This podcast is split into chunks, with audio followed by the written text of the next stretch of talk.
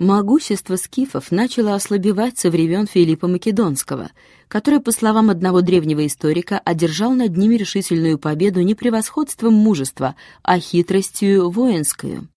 И не нашел в стане у врагов своих ни серебра, ни золота, но только жен, детей и старцев.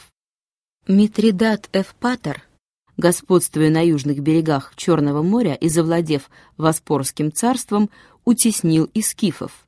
Последние их силы были истощены в жестоких его войнах с Римом. Коева орлы приближались тогда к нынешним кавказским странам России. Геты, народ фракийский, побежденный Александром Великим на Дунае, но страшный для Рима во время царя своего, Беребиста Храброго, за несколько лет до Рождества Христова отнял у скифов всю землю между Истром и Борисфеном, то есть Дунаем и Днепром. Наконец, сарматы, обитавшие в Азии близ Дона, вступили в Скифию и, по известию Диодора Сицилийского, истребили ее жителей или присоединили к своему народу, так что особенное бытие скифов исчезло для истории.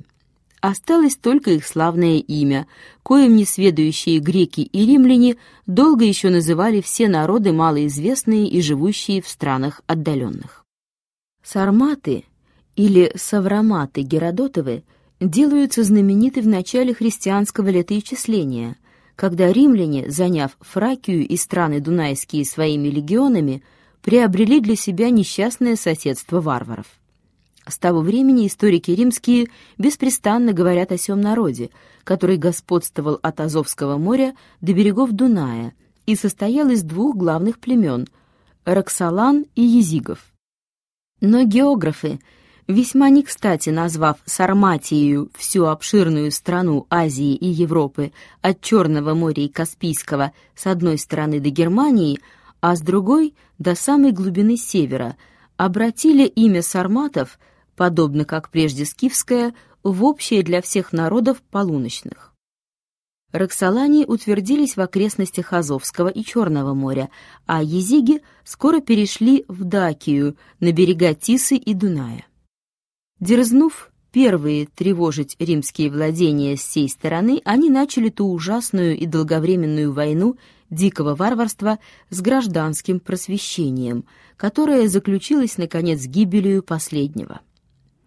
Роксолане одержали верх над когортами римскими в Дакии. Езиги опустошали Мизию.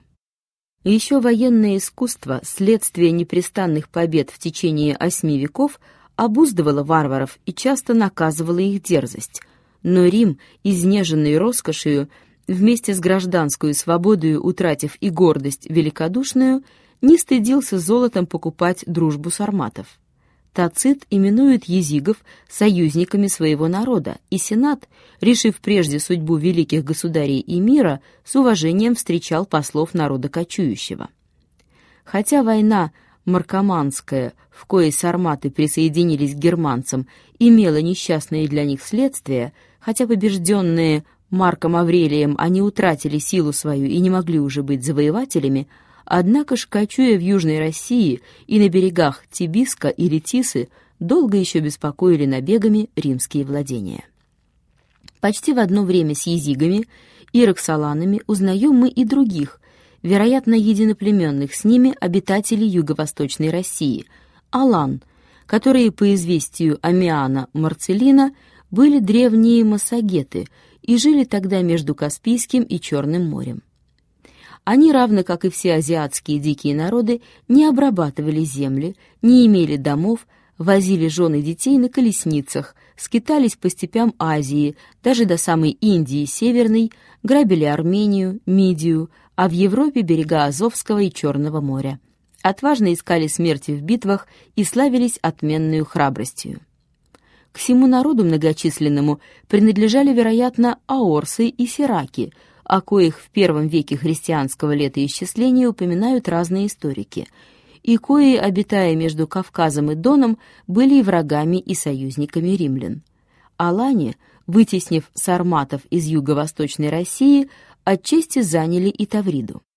В III веке приближались от Балтийского к Черному морю готфы и другие народы германские, овладели Дакию, римскую провинцию со времен Трояновых и сделались самыми опасными врагами империи.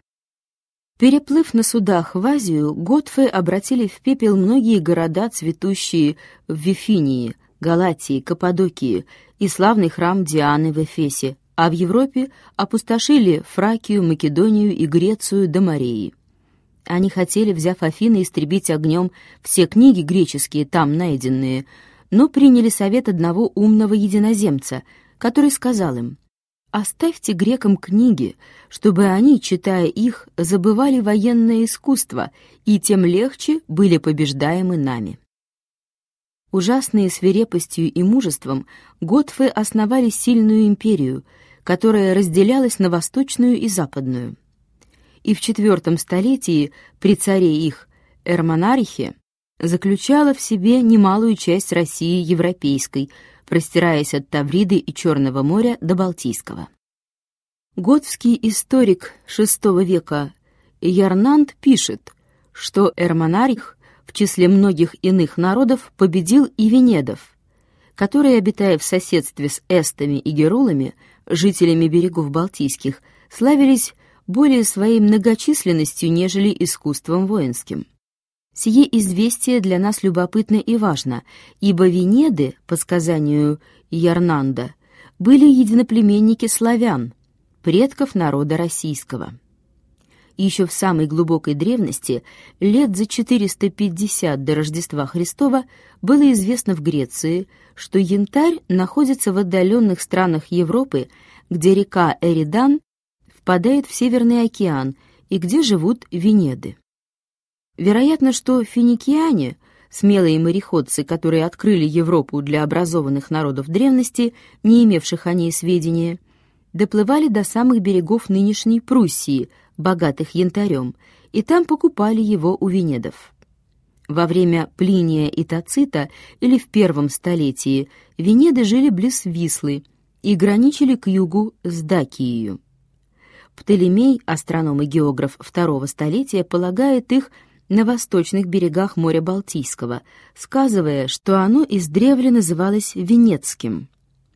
Следственно, ежели славяне и венеды составляли один народ, то предки наши были известны и грекам, и римлянам, обитая на юге от моря Балтийского.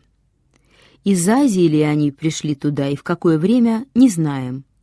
Мнение, что сию часть мира должно признавать колыбелью всех народов, кажется вероятным, ибо согласно с преданиями священными, и все языки европейские, несмотря на их разные изменения, сохраняют в себе некоторые сходства с древними азиатскими.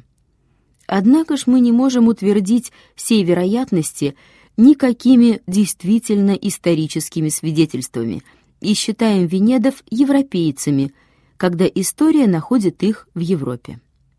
Сверх того, они самыми обыкновениями и нравами отличались от азиатских народов, которые, приходя в нашу часть мира, не знали домов, жили в шатрах или колесницах и только на конях сражались. Тацитовы же Венеды имели домы, любили ротоборствовать пешие и славились быстротою своего бега. Конец IV века ознаменовался важными происшествиями. Гунны, народ кочующий, от полуночных областей Китая доходят через неизмеримые степи до юго-восточной России. Нападают около 377 года на Алан, Готфов, владения римские, истребляя все огнем и мечом. Современные историки не находят слов для описания лютой свирепости и самого безобразия гуннов. Ужас был их предтечею, и столетний герой Эрмонарих не дерзнул даже вступить с ними в сражение, но произвольную смертью спешил избавиться от рабства. Восточные готфы должны были покориться, а западные искали убежища во Фракии, где римляне, к несчастью своему, дозволили им поселиться, ибо готфы, соединяясь с другими мужественными германцами, скоро овладели большую частью империи.